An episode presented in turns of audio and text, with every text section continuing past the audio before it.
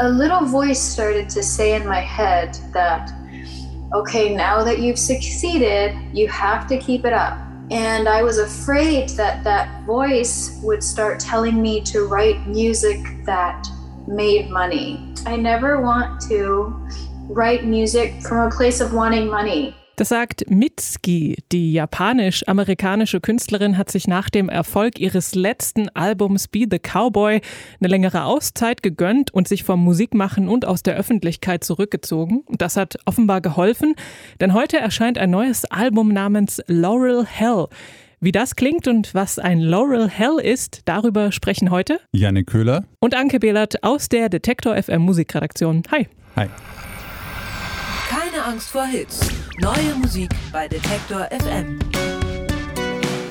Dolly Parton, Kate Bush und Beck sind unter den Nominierten für die Rock'n'Roll Hall of Fame in diesem Jahr und auch einige andere interessante Bands. Und das Nette ist, dass man abstimmen kann. Also Janik, du und ich, wir können da beide für abstimmen. Das habe ich gestern auch schon gemacht und Dolly war bei mir natürlich mhm. auch mit dabei.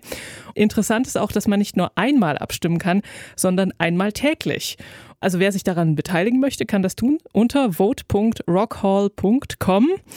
Vorher noch die drei Alben und die drei Songs anhören, die wir euch heute vorstellen möchten. Vielleicht ist da ja jemand dabei, der zukünftig auch noch für die Rock'n'Roll Hall of Fame nominiert wird. Die Alben der Woche. Ja, Mitski zum Beispiel, äh, die hat ein widersprüchliches Verhältnis zum Musikmachen. Denn einerseits hat sie vor einigen Jahren in einem Interview gesagt, sie würde alles andere vernachlässigen, nur um weiter Musik machen zu können. Andererseits hat sie aber auch in dem Interview gesagt, dass sie sich auch durchaus vorstellen könnte, einfach einen ganz normalen Job zu haben und dann könnte sie auch glücklich sein. Es ist also nicht so einfach, aber man kann wohl feststellen, dass sie mit dem 2018er Album Be the Cowboy endgültig in den Indie-Mainstream eingezogen ist. Das Album wurde bei verschiedenen Publikationen zum Besten des Jahres gewählt und sie hat in allen, also überall auf der Welt quasi vor ausverkauften bzw. in ausverkauften Hallen gespielt. Und äh, den Rummel um sich selbst, das, den hatte sie bald gründlich satt und dann hat sie sich äh, für eine ganze Zeit zurückgezogen und hatte eigentlich mit dem Musikmachen so ein bisschen abgeschlossen. Aber einige Zeit später, und das war dann ungefähr vor zwei Jahren oder sowas, hat sie dann doch angefangen, neue Songs zu schreiben und hat die mit dem äh, Produzenten Patrick Highland wieder aufgenommen, den, mit dem sie eigentlich schon die ganze Zeit zusammengearbeitet hat, also seit Beginn ihrer professionellen äh, Karriere sozusagen. Laurel Hell heißt also das neue Werk und das wartet mit einer gehörigen Portion 80er Synthes auf.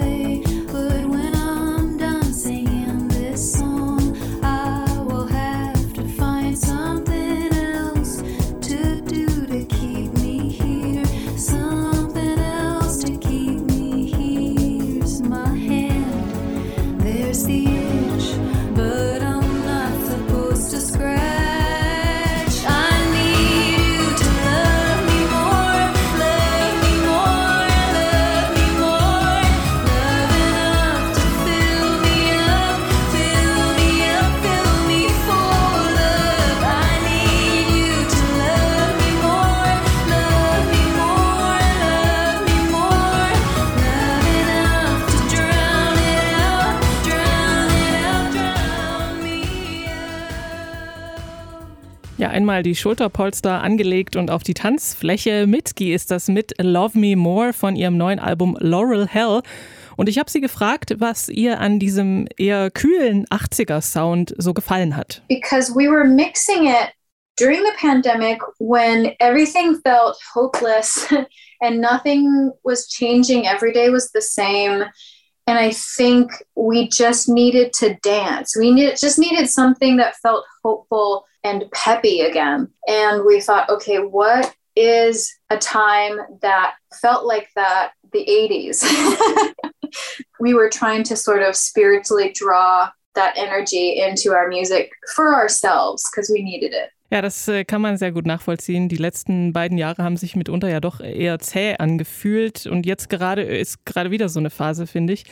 Mir gefallen eigentlich die meisten Songs auf der Platte sehr gut. Vor allem mag ich Heat Lightning, der klingt am Anfang ein bisschen wie The Velvet Underground und dann so nach Prince, aber auch The Only Heartbreaker oder Should Have Been Me. Ähm, was ich sehr mag an ihren Songs sind die, die Charaktere, die so widersprüchlich sind.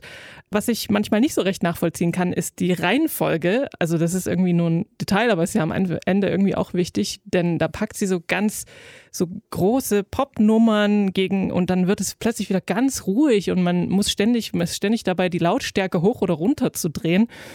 Also insgesamt finde ich das ein wirklich tolles Album und ich finde es auch ein interessanter äh, Schritt für sie nach äh, Be the Cowboy und auch soundmäßig eine ganz, äh, eben, dass sie so eine ganz andere Richtung da einschlägt, aber immer noch nach sich selbst klingt.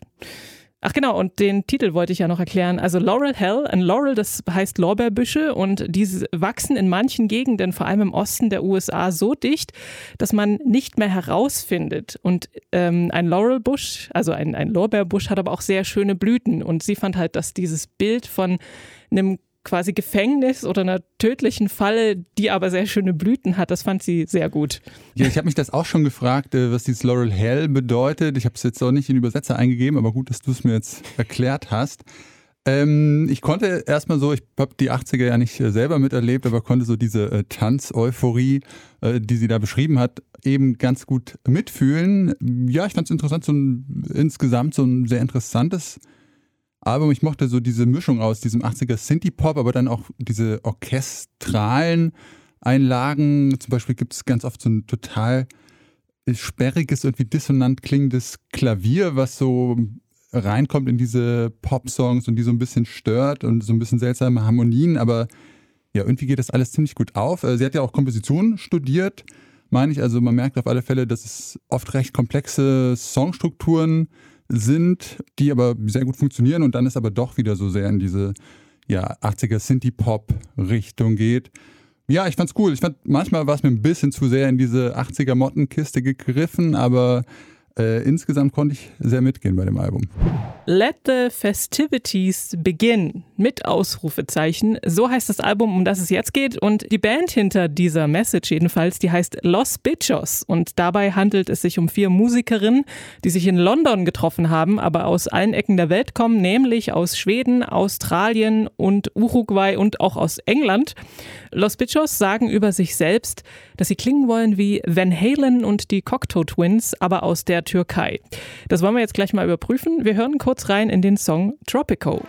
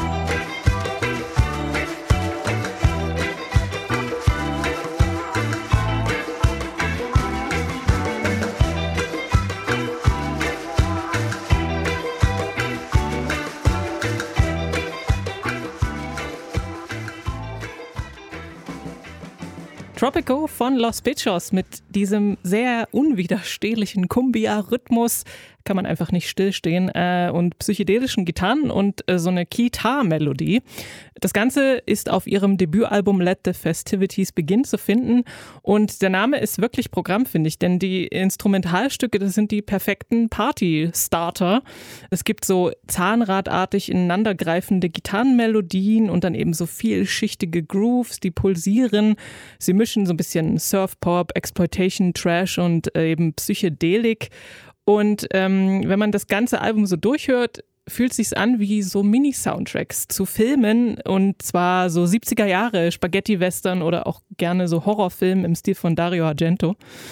Ähm, ja, macht großen Spaß und will man doch unbedingt live sehen. Ja, auf alle Fälle. Ich habe auch schon gesagt, dass ich gestern schon geschaut habe, auf welchen Festivals äh, diese Band äh, so spielt, weil ich auch äh, das wirklich so das Album war, was ich diese Woche gebraucht habe. Also irgendwie habe ich gerade das Gefühl, es ist so ein trister Winter und jeder Tag ist irgendwie noch grauer als der Tag davor, obwohl man denkt, es geht eigentlich gar nicht mehr grauer. Und äh, das Album hat mich gestern so richtig rausgerissen. Also ich fand es ja, richtig äh, cooler Mix aus, ja, was du gemeint hast, äh, irgendwie Psychedelic Rock und dann so internationale südamerikanische Rhythmen, äh, orientalisch klingende Melodien. Ja, ich hatte mir hier auch tatsächlich notiert, dass so ein Soundtrack zu so einem Hallo zinogenen Westernfilm sein könnte. Also wir haben da, glaube ich, so dieselben oder ähnliche äh, Assoziationen. Und äh, ich höre ja gar nicht so oft Instrumentalmusik oder bin da generell ähm, da nicht immer so einen guten Zugang, aber ähm, hier fand ich es wirklich ja einfach sehr mitreißend und trotzdem nicht anstrengend. Also ich fand, es hatte trotzdem, obwohl es so wild ist, alles so immer so ein sehr entspannten Vibe. Also beim nächsten Festival, auf dem sie spielen, bin ich auf alle Fälle dabei. Fast auf den Tag genau ein Jahr nach dem Debüt kommt mit Ants from Up There das zweite Album der Band Black Country New Road raus heute. Das erste, das heißt For the First Time und darauf haben sie eine recht ich würde sagen, sperrige Mischung aus Post-Punk, Free Jazz und so Math Rock gespielt, die aber sehr gut ankam aller Orten. Aufgenommen haben Black Country New Road das neue Album noch in der gleichen Siebener Besetzung, also unter anderem mit Gitarre, Geige, Saxophon und Keyboard. Aber vor wenigen Tagen hat Frontmann Isaac Wood seinen Ausstieg aus der Band bekannt gegeben. Ähm, die verbliebenen sechs Mitglieder wollen wohl weitermachen. Aber jetzt bei dem neuen Album ist er auf jeden Fall noch dabei. Und da hören wir kurz rein. Dieser Song heißt Chaos Space Marin.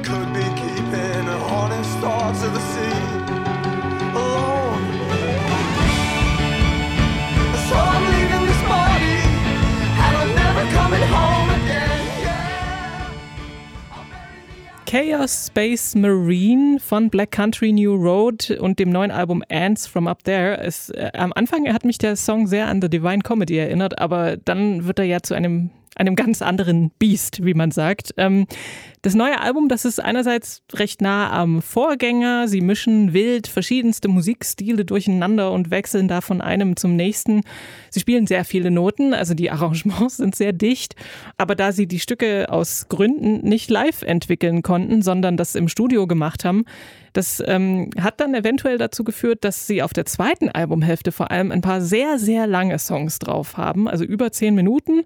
Und äh, manchmal klingen die auch so, als würden sie zwei Songs gleich gleichzeitig spielen. Also zwei unterschiedliche gleichzeitig, die so ein bisschen gegeneinander äh, anspielen sozusagen. Und das ist auch teilweise sehr anstrengend, muss ich sagen. Isaac Wood, der singt etwas mehr, als er spricht, auch im Vergleich eben zum Debüt. Seine Vocals, die wirken oft wackelig und brüchig, aber das ist sicherlich so gewollt. Was allerdings das Verständnis der Texte auch ein bisschen schwer macht. Also ich weiß nicht so genau, worum es geht. Und bei diesen schon angesprochenen sehr langen Stücken, zum Beispiel bei dem letzten Basketballschuss heißt das, da bin ich irgendwann, habe ich gemerkt, einfach abgelenkt und mache irgendwas anderes, während der Song noch läuft. Und dann denke ich, oh, ich wollte ja eigentlich den Song hören. Äh, ich mag mhm. so die, so die etwas kürzeren Sachen, das finde ich ganz okay, aber äh, so insgesamt werde ich mit denen irgendwie nicht warm. Ja, mir geht's ähnlich, aber auch gar nicht ähnlich. Also ich hatte die Band ja, äh, letztes Jahr war das Album For the First Time ja auch äh, in meiner Top 10 Liste für 2021. Äh, ich fand es wirklich äh, sehr sehr bemerkenswertes Debütalbum und äh, deswegen ja, waren meine Erwartungen auch recht hoch jetzt für dieses Album ich fand es auch erstmal wieder so sehr, also schon äh, einfach sehr interessant, äh, so diesen Stil, den sie so weiterentwickelt haben mit diesen Post-Punk-Wurzeln und dann aber irgendwie diese äh, total ausufernden Streicher- und Saxophon-Parts. Also irgendwie so Songs wie so ganz wilde, ineinander verschlungene Kunstwerke. Also ich fand, sie haben es schon sehr gut weiterentwickelt, aber ich bin auch manchmal, war es mir ein bisschen zu verästelt und ein bisschen zu abgehoben. Ich bin auch bei diesem zwölf Minuten Stück am Ende des Abends habe ich auch gemerkt, dass ich ein bisschen abgedriftet bin. Also beim Vorgänger konnte ich, glaube ich, besser dabei bleiben. Und äh, ich fand es auch wirklich mega schade, äh, traurig die Meldung, dass Isaac Wood nicht mehr dabei ist, weil ich fand schon so diese Vocals waren für mich auf alle Fälle auch so mit der wirklich äh, interessante und bemerkenswerte Teil dieser Band. Also ich habe auch das nicht immer alles verstanden, aber ich mochte so sehr diese surrealen und wie so tagebuchartigen Spoken Word Lyrics, die aber auch sehr, sehr ja, in der Gegenwart sind. Ähm, ja, sehr schade. Also ich bin gespannt, wie sie, sie wollen ja trotzdem weitermachen, äh, wie das so dann klingt, ohne dieses sehr prägende Element. Ähm, aber ja, ich hoffe, dass ich sie nochmal live sehen werde. Das hat ja, wie du sagst, aus Gründen bisher nicht so gut geklappt. Neu auf der Playlist. Ja, weiter geht's hier mit den Singles. Und unsere erste Single, die kommt von der US-amerikanischen Indie-Musikerin Lucy Dacus. Die ist ja hier ja, so ein bisschen äh, regelmäßiger Gast äh, bei uns im Podcast. Wir haben sie hier auch öfter schon als Newcomerin angekündigt, oder zumindest ich habe sie als Newcomerin angekündigt. Wobei ich sagen würde, dass sie jetzt äh, mit drei recht erfolgreichen Studioalben schon als äh, etablierte Künstlerin des Genres gelten kann und so ja diesen Indie-Pop-Sound der Gegenwart auch ein bisschen prägt oder auch ein Stück weit repräsentiert auf alle Fälle. Und jetzt gibt es auch schon wieder Spekulationen, ob schon ein viertes Album in der Pipeline ist. Jedenfalls hat sie diese Woche einen neuen Song veröffentlicht. Kissing Lessons heißt er. Rachel was a year older when I was in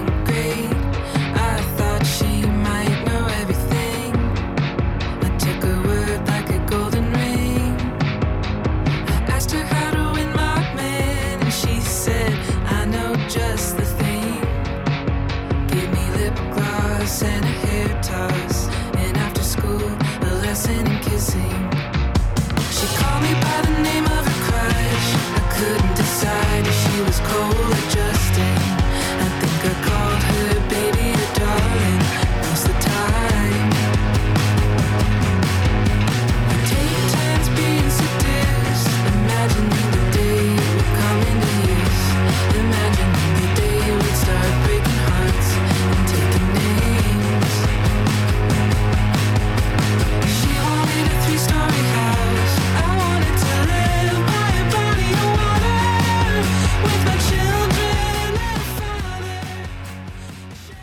Kissing Lessons von Lucy Dacus haben wir hier gehört. Und ähm, die Veröffentlichungsgeschichte dieses Songs ist auch ganz interessant. Ähm, von ein paar Tage vor Erscheinen dieses Songs, das sind nämlich in verschiedenen Städten in den USA so Poster plakatiert worden mit einer Telefonnummer drauf, die man anrufen konnte, wenn man äh, Kissing Lessons wollte.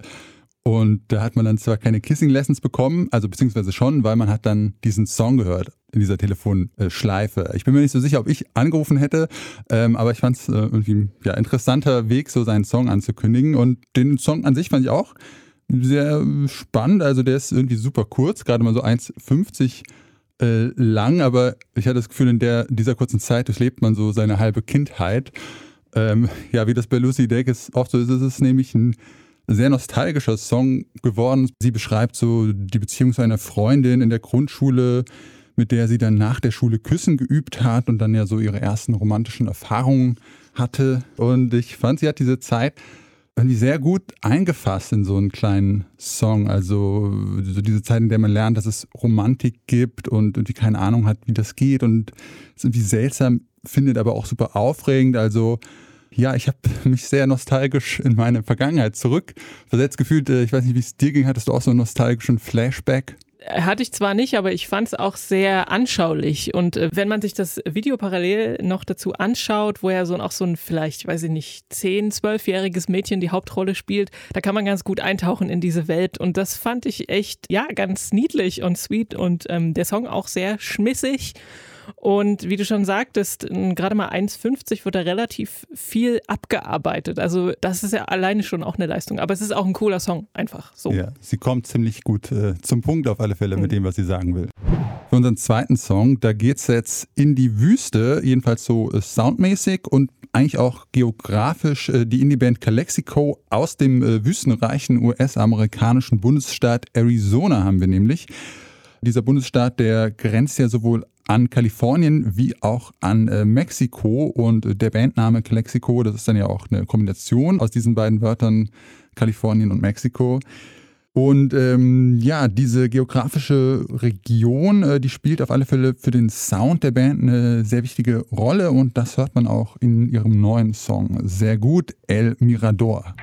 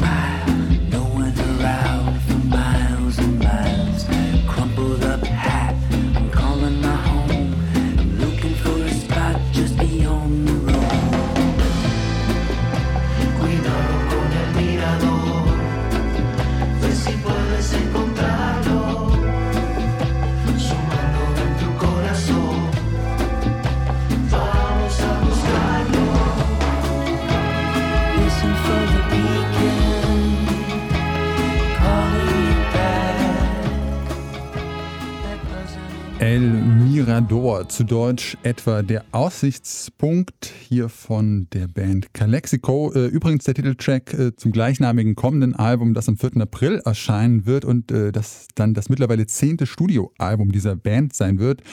Und ja, auch jetzt haben wir tatsächlich nochmal so einen Cumbia-Track und auch wieder einen Song, der irgendwie der Soundtrack zu einem halluzinogenen äh, psychedelischen Westernfilm sein könnte. Hatten wir heute schon mal. Ähm, ja, das finde ich ist äh, dieser, der Band in diesem Song sehr gut gelungen. Bei mir macht es total viele so romantische Bilder auf. Es klingt irgendwie nach heißem äh, Wüstensand, nach Kakteen, nach heulenden Kojoten, nach Tequila. Und ähm, das ist ja so eine Soundästhetik, die irgendwie generell äh, die Musik der Band so ein bisschen prägt. Und äh, ich finde, hier haben sie es ja jetzt aber sehr, sehr konsequent auf die Spitze getrieben mit äh, Trompeten, Fanfaren, äh, ja, dieser Kumbia-Rhythmus, dann wird auch ja auf Spanisch gesungen noch teilweise. Ähm, da haben sie sich die aus Guatemala stammende Musikerin Gaby Moreno als äh, Gastmusikerin noch dazugeholt. Also sehr konsequent umgesetzt, diese musikalische Ästhetik. Und ähm, ich würde mal schätzen, Anke, dass dir der Song auch ganz gut gefallen hat. Vermute das, ich mal. Das hat er in der Tat, ja. Äh, die Band begleitet mich ja schon eine ganze Weile, beziehungsweise vielleicht auch andersrum, aber ähm, da passiert auch recht viel in dem Song. Also, ich, also natürlich der äh, Rhythmus ist toll und eingängig und man äh, wackelt sofort mit, so ein bisschen so ein langsamer, träger Kumbia, weil es ist ja die heiße Wüstensonne, da will man sich auch nicht schnell bewegen, aber ein bisschen halt schon.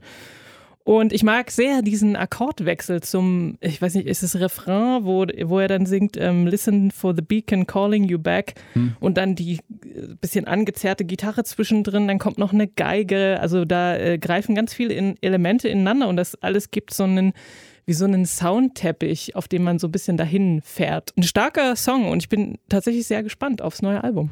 So, geografisch jetzt nochmal eine 180-Grad-Wendung, würde ich sagen. Und auch der Sound, der wird deutlich kühler. Aus der Wüste Arizonas geht's in die norwegischen Berge, beziehungsweise in die norwegische Stadt Bergen. Daher kommt nämlich das Elektropop-Duo Röyksopp Röyksopp ist kein besonders schönes Wort, finde ich. Ähm, bedeutet auf äh, Deutsch so etwas wie Rauchpilz, was man jetzt irgendwie unterschiedlich interpretieren kann.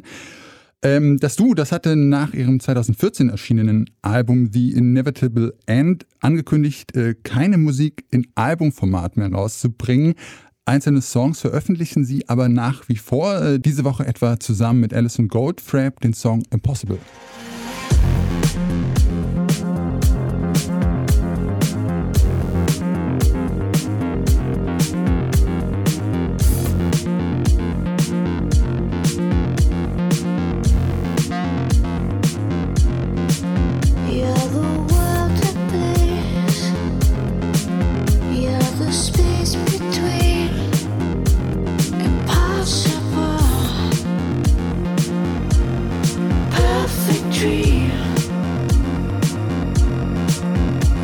Impossible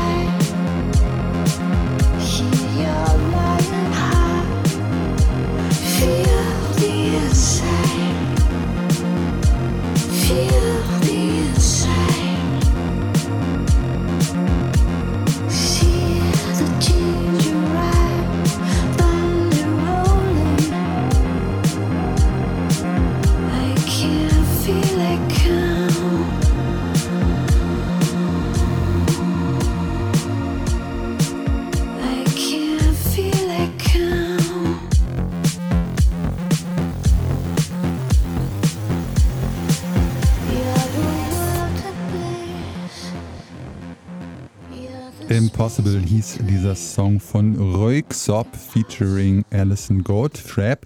Ähm, und äh, wie gesagt, haben Röyksopp ja eigentlich angekündigt, äh, keine Alben mehr rausbringen zu wollen. Dieser Song, der wird jetzt aber doch Teil von so etwas ähnlichem äh, wie einem Album sein. Äh, das soll eine Sammlung von Songs sein, die unter dem Namen Profound Mysteries im April herausgebracht werden soll. Aber ähm, das soll, wie gesagt, nicht so wirklich so ein Album sein, sondern äh, laut Reuxop eher so eine Art interaktives, äh, konzeptuelles Projekt. Äh, sie sagen, es soll ein erweitertes kreatives Universum werden. Ähm, es gibt auch schon eine interaktive Website, durch die man sich so durchklicken kann, aber so richtig schlau geworden bin ich noch nicht, was das dann genau sein wird und wie sich das dann von einem herkömmlichen Album unterscheiden wird. Äh, ich bin sehr gespannt.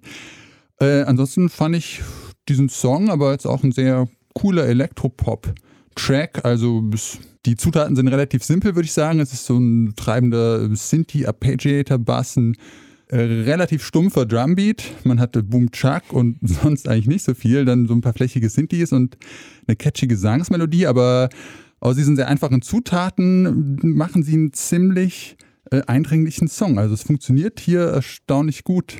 Ich finde ihn auch sehr cool und mein erster Gedanke war aber, ach, Reuxop, die gibt's noch. Das hatte ich nicht so auf dem Zettel, weil ich weiß noch, dass wir ihr das erste Album Melody AM, das ja 2001 erschien, das haben wir damals beim Uniradio hier Mephisto 97.6 in Leipzig rauf und runter gespielt und es steht auch in meinem Plattenschrank, aber danach hatte ich die so ein bisschen aus den Augen verloren. Ich weiß, dass sie ab und zu mal was mit Robin gemacht haben, aber das hat mich jetzt äh, ein bisschen überrascht und interessant ist auch, dass diese Kollaboration mit Alison Goldfrapp, dass es die nicht schon früher gab, weil die kommen ja auch so ein bisschen aus der gleichen Zeit. Also Goldfrapp, das erste Goldfrapp-Album ist 2000 erschienen, wie gesagt, das erste Rocksop 2001 und jetzt nach 20 Jahren haben sie sich mal zusammengetan in einem Song, wie du schon sagst, der echt gut funktioniert den man relativ schnell im Ohr hat und äh, genau wieder dieser, dieser eisige norwegische Elektrosound. Popschnipsel. Spotify hat ja schon lange nicht den besten Ruf, vor allem weil die Plattform Musikerinnen und Musikern sehr wenig zahlt. Und neulich hat ja auch Neil Young sehr öffentlichkeitswirksam seine Musik von der Plattform entfernt. Der Grund dafür ist, dass äh, der Podcaster Joe Rogan, der hat nämlich einen exklusiven Vertrag mit Spotify und in seinem Podcast, äh, da verbreitet er ab und zu mal so Fehlinformationen, zum Beispiel über das Coronavirus. Ja, und das hat Neil Young nicht gefallen und deswegen äh, hat er dann gesagt, so, äh, meine Musik nicht mehr zusammen mit diesem Mann.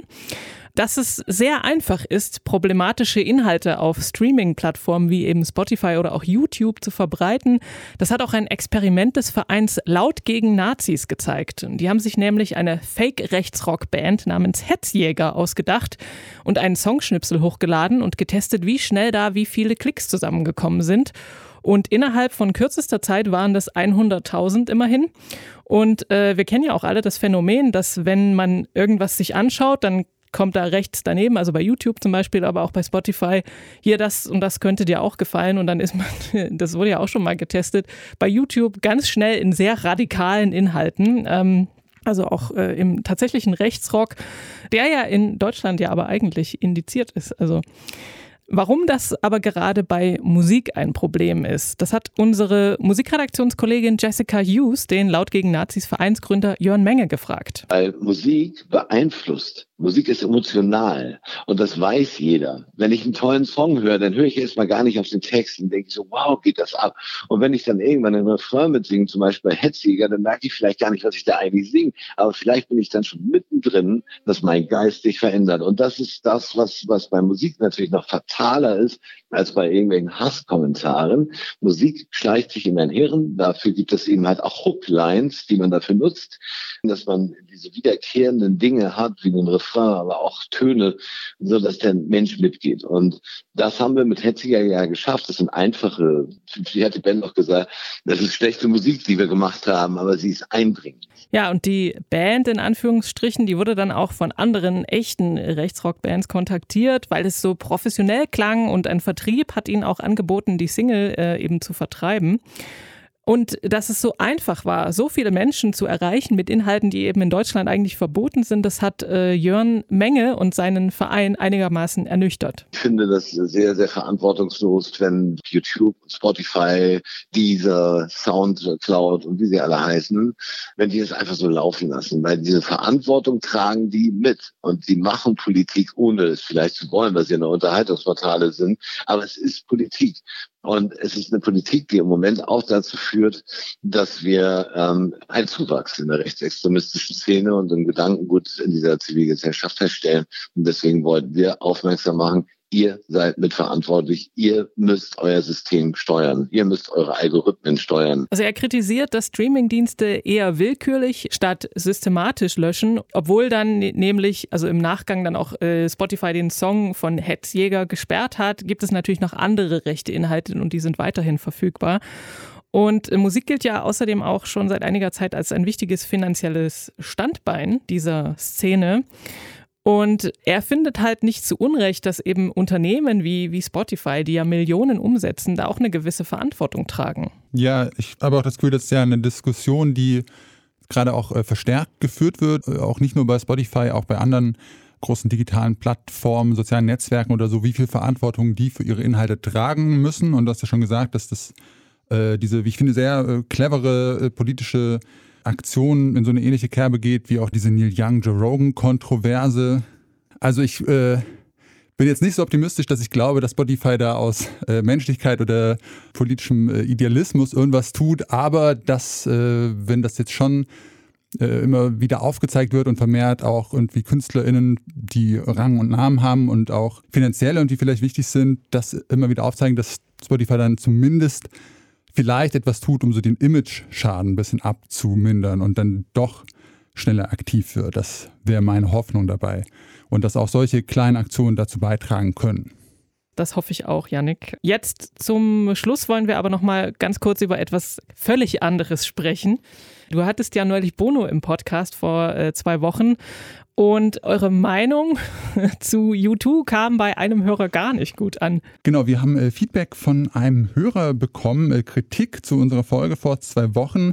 Dieser Hörer, der hat sich nämlich als äh, großer U2-Fan geoutet und die Kritik war, dass wir im Podcast die Band U2 und den Sänger Bono unfairerweise und etwas unverständlich gebasht hätten. Und die Kritik an sich äh, ist schon irgendwie berechtigt. Also wir haben jetzt äh, U2 und Bono relativ undifferenziert besprochen, aber es war jetzt auch gar nicht unsere Intention, jetzt U2 in diesem äh, Podcast so äh, ausführlich zu besprechen und von verschiedenen Seiten zu beleuchten, sondern wir wollten eigentlich so ein bisschen auf diesen äh, gefühlten Konsens, den wir so wahrnehmen, äh, aufmerksam machen, dass U2 irgendwie peinlich ist und fanden dann eigentlich so diesen äh, Fakt bemerkenswert, dass Bono selber sich dazu geäußert hat und seine eigene Musik auch peinlich findet. Aber genau, wir wollten das jetzt auch gar nicht so differenziert besprechen. Aber es ist natürlich gerechtfertigt, wenn man das dann nicht so konstruktiv findet und sich als U2-Fan ein bisschen vor den Kopf gestoßen fühlt. Ähm, ja, und da auch gerne, wenn ihr Lobkritik